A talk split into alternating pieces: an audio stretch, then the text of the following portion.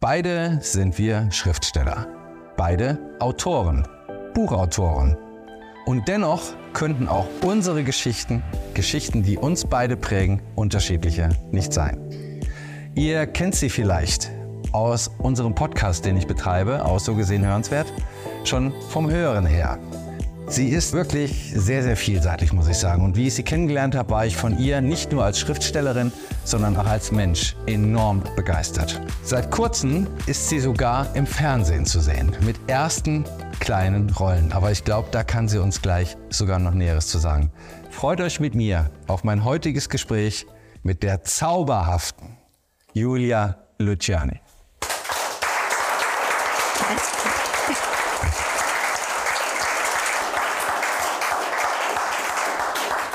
will gar nicht mehr aufstehen. Ja, bis ich, ich habe die Backen schon gemerkt. Liebe Julia, ähm, auch ich darf sagen, ähnlich wie in Vorgesprächen war es tatsächlich so, dass sowohl mich als auch die Redaktion viele Fragen erreicht haben nach unserem Podcast. Also wir haben Strahlkraft erzeugt nach draußen und das war fantastisch. Und ich glaube, die Zuschauer oder jetzt Zuschauer, damals die Zuhörer, freuen sich, uns endlich mal live vor der Kamera zu sehen. Also auch von mir herzlich willkommen. Schön, dass du in Talktime Hessen in meiner Show bist. Danke für deine Einladung. Ja,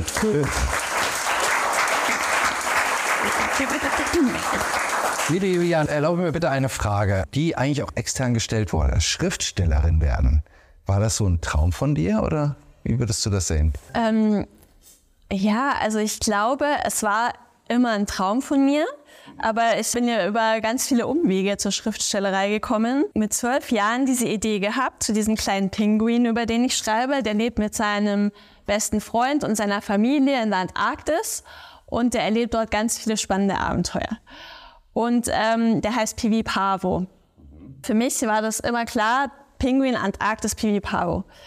Und dieses Buch habe ich eigentlich eben immer in meinem Herzen getragen, so äh, habe aber nie das niedergeschrieben, die Geschichten. Ne? So, ähm, und habe dann ganz viele andere Dinge gemacht und kam dann irgendwann so in die berufliche Situation, dass ich mir überlegt habe, ja, meine Tochter ist gerade auf der Welt gewesen, Corona hatte begonnen und, und dann habe ich gedacht, ja, wenn du jetzt nicht anfängst, dann machst du es einfach auch nicht mehr, wahrscheinlich. Und dann habe ich mich selbstständig gemacht und habe mit dem Schreiben begonnen und habe eben das erste Buch dazu geschrieben. Das sind neun, neun abgeschlossene Geschichten für Kinder ab drei Jahren. Mhm. Kleine Abenteuergeschichten. Und das war eben das erste Buch. Sehr schön. Jetzt haben die Zuschauer auch direkt einen Einblick oder eine Vorstellung, wie so das Kinderbuch von dir aussieht. Danke, dass du es kurz gezeigt hast. Sag mal, deine Geschichten sind so voller Fantasie und voller Abenteuer. Lässt du dich da von anderen Autoren inspirieren oder wie kommt es dazu, dass diese Geschichten in dir gedeihen, dass du die dann auch schriftlich dann zu Papier, sage ich mal, bringen kannst? So mein erster Gedanke war, es ja ein Haufen Schmarrn im Kopf. also das, das hilft enorm, wirklich. Das ist echt so. Schmarrn übersetzt? Schmarrn, Schmarrn ist, ist bayerisch, ja. Kä Käse oder ich weiß nicht, wie sagt man das? Ja, ja, zu Käse. Ja, richtig, genau. Also ähm, äh, ich, ich habe als Kind sehr viel gelesen. Ich glaube, das hat echt viel geholfen. Also wirklich alles, was ich irgendwie in die Hand gekriegt habe, habe ich gelesen. Mhm. Und dadurch kriegst du natürlich auch einen, einen, einen, guten Wortschatz. Ich war auch immer gut in Deutsch zum Beispiel. Ich glaube, das ist jetzt nicht, nicht, nicht zwingend irgendwie eine Voraussetzung, um später mal äh, schreiben zu schreiben. Aber ich war, ich war eigentlich immer so eine so eine Deutsch-Musterschülerin, dafür in Mathe, also Katastrophe. Und genau, das, das sind, glaube ich, die Dinge, die mir bei meiner Fantasiebildung so schon als Kind geholfen haben. Und ich glaube, das ist das Maßgebliche, was ich so als, als Basis auch genommen habe dann. Jetzt ist das Schreiben eines, aber gerade wenn es darum geht, Kinder abzuholen, Kinder zu begeistern, in die Herzen der Kinder zu kommen. Ja. Und da bewundere ich dich einfach für in deinem Schreibstil, wie du das machst. Also das ist ganz fantastisch. Ist es so, dass Kinder ja doch von der Bildsprache lernen oder auch leben? Jetzt gerade unter uns Autoren jetzt mal, bei mir vielleicht weniger, aber bei dir in deiner Form, wie du schreibst, du hast ja einen Charakter entwickelt. Ja. Die Frage, hast du den entwickelt oder das war auch übrigens eine Frage, die gestellt wurde, inwiefern hast du Illustratoren mit eingebunden in diese Entwicklung, in diesen Prozess? Also ich muss sagen, das war eigentlich von vornherein klar, wie ich den Pabo so haben möchte. Mhm. Also das ist so ein neugieriges, bisschen tollpatschiges Kerlchen. Mhm. Und der hat auch immer noch den, seinen, seinen besten Freund, den Albatros, an seiner Seite, der ihm auch ab und zu so ein bisschen aushilft. Äh, das war klar eigentlich. Also es äh, zum Leben erweckt hat aber eben meine Illustratorin dann tatsächlich noch den Pinguin. Weil ich habe sie über In- Instagram, darf ich das sagen? Ja, ja, Instagram? ja.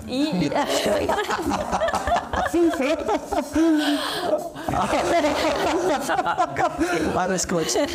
Also wie andere auch, wie zum Beispiel. Wie zum Beispiel, äh, mir fällt jetzt gar nichts anderes ein, aber Alles gut. ähm, genau, da habe ich sie äh, angeschrieben. Also ich habe einfach nach einer Illustratorin gesucht und ich habe dann eben ihr gesagt, mal mir meinen Pinguin, wie du ihn dir vorstellst, also namens Piwi Pavo und ähm, dann hat sie mir den da geschickt und ich dachte mir, Bingo, das ist, das ist perfekt, super, besser kann ich es mir nicht vorstellen und äh, so hat es eben hat unsere Zusammenarbeit begonnen. Die Sabrina Cools ist das.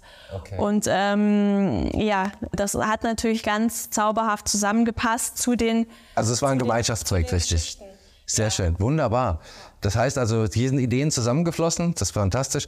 Und wir hatten tatsächlich in einem Talk, den wir jetzt parallel fast geführt haben, hatten wir eben das Thema künstliche Intelligenz. Ich glaube, es freut viele, dass du dich da gar nicht dieser Sache bedient hast, sondern wirklich auch diesen zwischenmenschlichen Austausch genutzt hast in der Entwicklung dieses Charakters. Und ich glaube, das ist etwas, was KI auch in der Form gar nicht so in der Form bringen kann. Nee, also ich kann es durchaus verstehen. Ich glaube, da zieht ihr mit. sein und das hilft einfach null. Ja. Und ähm, deswegen, deswegen mache ich das dann auch. Genau. Also, ja, es ist im wörtlichsten Sinne eine Kunst, die Schreibkunst und die ist mit Emotionen, einem Zustand verbunden, den man in dem Moment hat, einen positiven, einen inspirierenden Zustand. Du, das ist das Tolle, aber ich sag dir ganz ehrlich, das fasziniert mich auch als Autor selber. Das war, dass es einfach Tage gibt, da geht's dir aus der Hand, da fließt es. Ja. Und dann gibt's wieder Tage, wo man einfach sagt, ich geh mal ein Z, ich dreh mal. Oder irgendwas in der Richtung. Ja, ja. das muss man einfach sehen.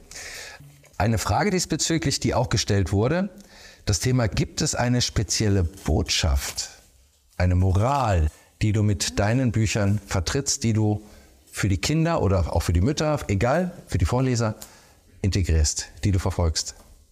also Moral direkt gibt es, glaube ich, nicht. Also ähm, es ist einfach so, dass ich unterhaltende, spannende, lustige Bücher schreiben möchte. Das ist eigentlich so das, das Ziel bei jedem Buch. Bestimmt fließt da was aus meiner Persönlichkeit jetzt auch mit rein. Aber ich, ich glaube, dass man das Herzblut als erstes merkt. Also wenn ich das so sagen darf, weil das wirklich vom ganzen Herzen kommt. Und das ist eigentlich das allererste. Und äh, ich möchte aber eigentlich so bewusst so ein bisschen verzichten auf irgendwelche schwierigen Themen oder oder irgendwie Moralapostel oder also Auch die- Moralapostel, ich möchte es gar nicht werten, weil es gibt ganz viele wirklich tolle Bücher, die bestimmt auch Themen ansprechen für Kinder, die vielleicht auch gerade in so einer Situation sind und, und ähm, da eben Unterstützung brauchen. Bei mir ist es eigentlich, das ist seichte Unterhaltung. Super. Aber ich muss dir ganz ehrlich sagen, seichte Unterhaltung ist ein Begriff. Es gab eben mal den Begriff des Tausendsassers, Begriffe, die gar nicht mal so immer negativ behaftet sein müssen, sondern die auch positiven Hintergrund Ja. haben. Und das finde ich toll. Und genauso wie wir es heute Abend machen, dass unsere Intention ist, auch das Positive mal zu vermitteln, Ja. was dahinter steckt. Also da sage ich dir jetzt schon vielen Dank und deswegen finde ich auch toll, dass du dich da so positionierst in der Richtung.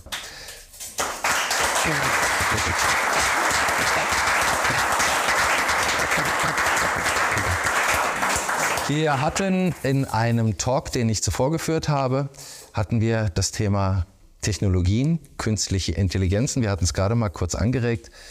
Mm, Wenn man mal betrachtet, dass sich die Kinderbuchbranche so in den letzten Jahren doch sehr stark verändert hat.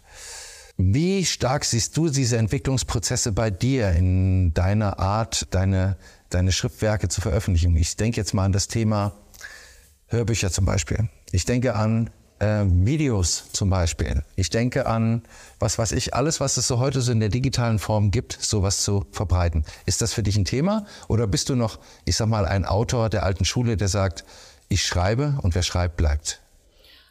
Ja, also die, die Bücher vermarkte ich ja selber und bin da natürlich auch auf Social Media aktiv. Also ähm, insofern, ja, das, das sind alles Dinge, die, die also auf, auf YouTube rezensiere ich ja auch andere Bücher zum Beispiel. Und es gibt auch, ähm, also jetzt das Buch als deutsche und als englische Version auch animiert auf YouTube als Video. Ah, Also das ist jetzt nicht KI, sondern das, ist, das hat wirklich klassisch noch mit, mit äh, also dem, dem Buch im Hintergrund, wo man den Pinguin sieht und ich sitze davor und lese. Und da gibt's eben zwei Videos dazu. Und das, das war mir, das lag mir auch sehr am Herzen, das eben auch so rauszubringen, dass man das. Weißt du, was das Schöne ist? Auch da bist du drin. Das bist du. Und das finde ich das Fantastische dabei. Weißt du, was äh, viele interessiert? Das ist etwas, das ist auch eine Frage, ich weiß nicht, ob dir die auch schon gestellt wurde, aber die uns Autoren, uns Buchautoren immer wieder gestellt wird. Ich habe eine Idee, ich würde gerne ein Buch schreiben.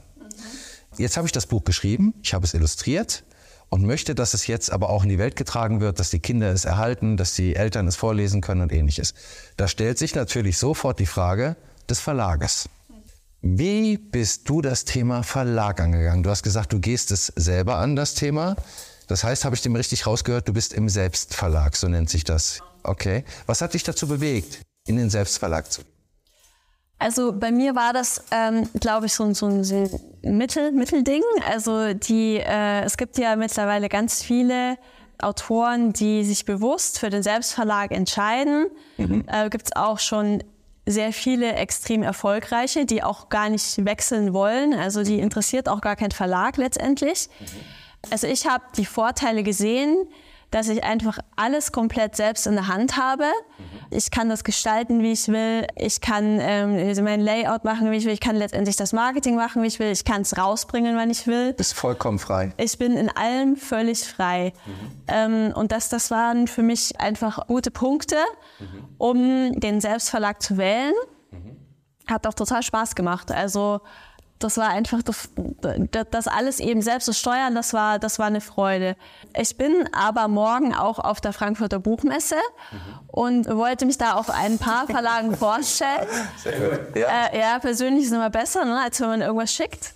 Und ähm, also wenn das passen würde, ich habe zwei Verlage, das wären meine absoluten Traumverlage, die kann ich aber jetzt nicht nennen. Nein, bitte nicht. Und, äh, und äh, ähm, ja, wenn das einer von diesen Verlagen werden würde, das wäre das, äh, das wäre natürlich toll. Also da drücken wir den Daumen, dass das Und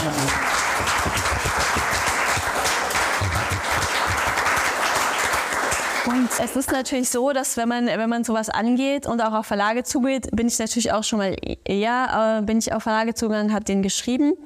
Da muss man auch hartnäckig sein.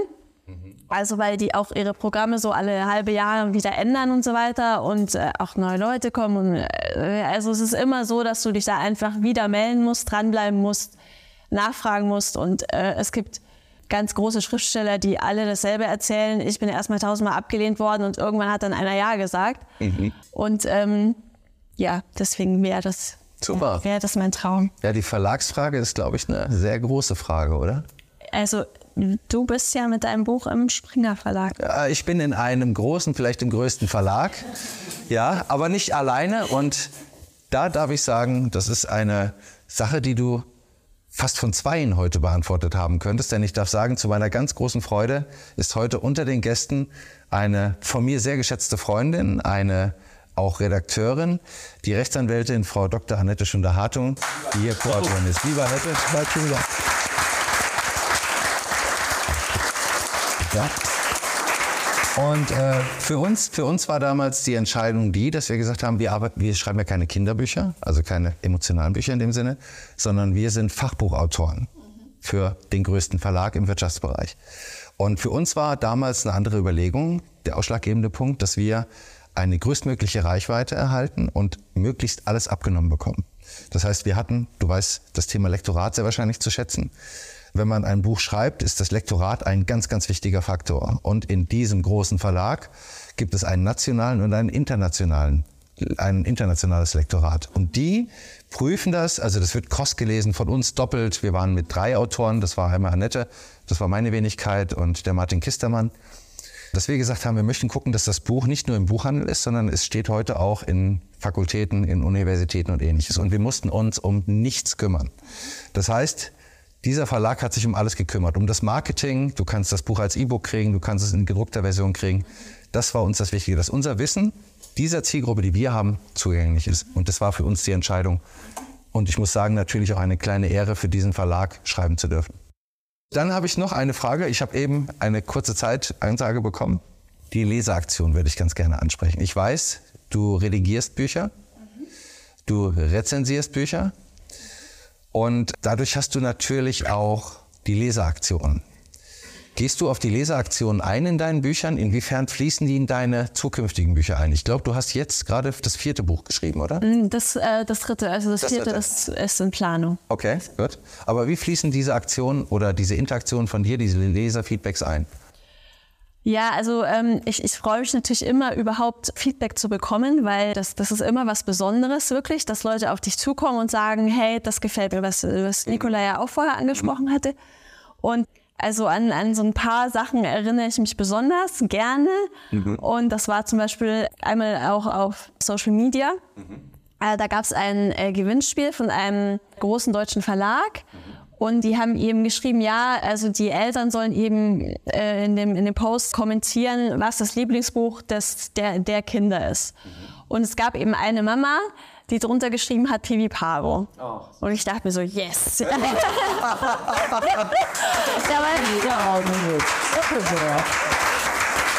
Oh, schön. Also die ist, äh, die wollten natürlich wahrscheinlich, dass man auch vielleicht ein Buch aus ihrem Verlag da drunter schreibt oder keine Ahnung, oder die Konkurrenz sehen. Aber jedenfalls Ja. dachte ich mir, okay, dann bin ich Konkurrenz. Aber das finde ich toll, dass du auch andere Bücher rezensierst. Ja. Dass deine Meinung heute auch schon einen Stellenwert hat. Ich darf dir sagen, auf gewissen sozialen Medien hast du einen gewissen Stellenwert. Und das ist ja auch schon eine Auszeichnung. Das, ja, mich freut das total eben, weil es gibt so viele nette Bücher Ja. und sich da immer so ein paar rauszupicken und die dann äh, auch vorzustellen. Und ähm, die Ja. habe ich dann auch eben zu Hause und äh, meine Tochter liest sie auch. Ja. Und die ist auch immer dann die, da kann ich immer testen, kommt das jetzt gut an. Und das ist was Mhm. Sehr was gut. Besonderes. Julia, dann erlaube mir eine Abschlussfrage. Die ist nämlich tatsächlich an mich herangetragen worden. Ich selber durfte dich schon so erleben und ich war begeistert. Du bist jetzt aber nicht nur als Schriftstellerin unterwegs, sondern wie wir teilweise hier auch im Gremium auch in der TV-Welt unterwegs. Das hat mich geplättet. Wie kommst du als Schriftstellerin dazu, jetzt selber mit den ersten kleinen Rollen im Fernsehen zu sein? Also es hat sich irgendwie so ergeben. Also es ist wirklich so. Also ich habe mir einfach gedacht, melde dich mal bei einer Agentur oder mehreren Agenturen an, die in dem Bereich tätig sind. Und ich bin ziemlich schnell so gebucht worden. Also da gibt es ja Kompasserie, das sind diese Sachen, Rollen ohne Text. Und dann gibt es eben so, arbeitet man sich so weiter voran. Und bekommt dann möglicherweise irgendwann auch kleine Textrollen und das werden vielleicht dann irgendwann mehr. Und ähm, ja, also ich mache immer noch viel Kompasserie für alle möglichen äh, Serien. Ich war schon quasi überall dabei bei den ganzen deutschen Sachen und habe aber jetzt auch, also vor ein paar Tagen war ich bei Sturm der Liebe, die ARD-Telenovela, war ich eine Psychologin, habe da zwei, drei Sätze gehabt und bin auch gelobt worden, äh, dass ich das gut gemacht habe und äh, bin ich ganz stolz nach Hause gegangen. Und jetzt ist noch, äh, ich glaube, das darf ich jetzt auch schon sagen, äh, habe ich eine ganz Mini-Rolle auch gehabt bei der Verfilmung von einem äh, neuen Bestseller, Turmschatten von Peter Grandl. Der wird bei Paramount Plus rauskommen. Das ist, glaube ich, eine Miniserie, die da rauskommen wird. Und äh, da hatte ich auch eine kleine, ganz kleine Rolle. Fantastisch. Also Julia, ich muss sagen, ich glaube, du hast uns alle jetzt schon mitgenommen. Egal ob als Schriftstellerin oder als kommender TV-Star, wie auch immer. Ich glaube, wir werden noch viel von dir lesen, sehen oder hören. Auch an dich. Ganz, ganz lieben Dank. Morgen viel Erfolg. Jetzt zum Zeitpunkt des Drehs bei der Buchmesse, dass du den passenden Verlag für dich findest. Fühl dich gedrückt und weiterhin alles, alles Liebe.